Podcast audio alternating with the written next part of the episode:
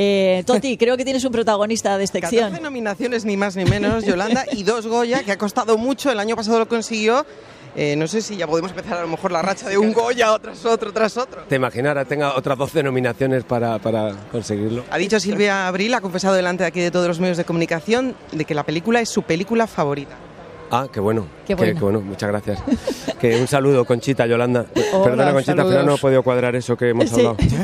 ya lo siento. Sí, Ya es que- saludamos directamente Sí, bueno. a la editora de informativos, Claro. no le damos recuerdos de tu parte. Claro. No, es que este- esta, esta cosita que tienen aquí estos dos, eh, le cuento a los oyentes, es que nuestros compañeros de los servicios informativos nos han pedido, por favor, para el directo, a ver si podéis tener a alguien importante y relevante. Han pedido Antonio de Y Málaga. hemos dicho, y- pero y entonces lo, lo único que he podido Claro. conseguir, bueno, y ni siquiera eso, que era que lo hiciera Y yo. Hemos dicho, Antonio, ver, Antonio lo, re- lo reunía todo, Claro. candidato, malagueño, periodista, amigo, compañero, Exacto. y es el que te deja plantado, en fin. Y es el que te- Bueno, de todas formas tienes a tu favor, Antonio, que te hemos visto por pantalla, que entrabas corriendo y hemos dicho, mírale qué majo, apurando para ver si llegaba y al final no ha podido llegar, pero lo has intentado, que yo te he Es que, visto bueno, es correr. que ha habido con el coche que nos hemos perdido un poco. Bueno, ya Sí, está. qué Sí. raro, que tú te pierdas. ¿eh? Bueno, en Málaga. en- pero y en bueno. Málaga. En Málaga. Oye, Antonio, que compites con otro Antonio malagueño, Antonio Banderas, con Carra Lejalde y con Luis Tosar. Sí. Vaya tres piezas. ¿Quién te lo iba a decir a ti años atrás que tú ibas a estar cuando se hagan las fotografías con el rostro ahí unido a estos también Sí, grandes sí, de la escena? No, increíble, sí, sí.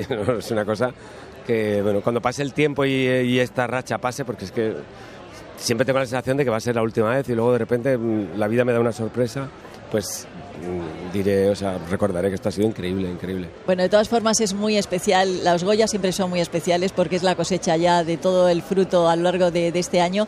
Pero tengo que decir que estando aquí en Málaga, para ti tiene que ser, que te conocemos, tiene que ser doblemente emocionante, ¿no? Sí, muy emocionante. De hecho, los días previos con un, con un medio de comunicación fuimos ahí a mi barrio, me grabaron ahí en, en mi calle, la verdad es que me pegó un viaje ahí, de repente vi la ventana donde mi madre me cocinaba de chico y fue una cosa bastante emotiva. Y de hecho había un videoclub, el videoclub de mi barrio que sigue abierto. Sí.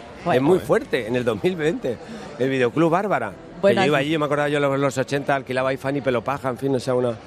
Y mm, sí, sí, cuando en VHS que me traía mi padre, que el mando de distancia era con un cable. Ya te digo. O si yo te decía, niño, Sí. levántate a cambiar al otro canal. Sí, no, no, no, la verdad que es muy, sí, es muy bonito por eso. Y, hombre, mis padres que ya no viven, pero si vivieran, seguro estarían, vamos. ¿no? Bueno, Mi madre estaría de orgullo que, imagínate. Tus padres siempre han estado muy orgullosos de ti y has conseguido muchas de las cosas que te has propuesto en la vida. Yo no sé si, como aquí está todo en juego, no sé si conseguirás el Goya esta noche.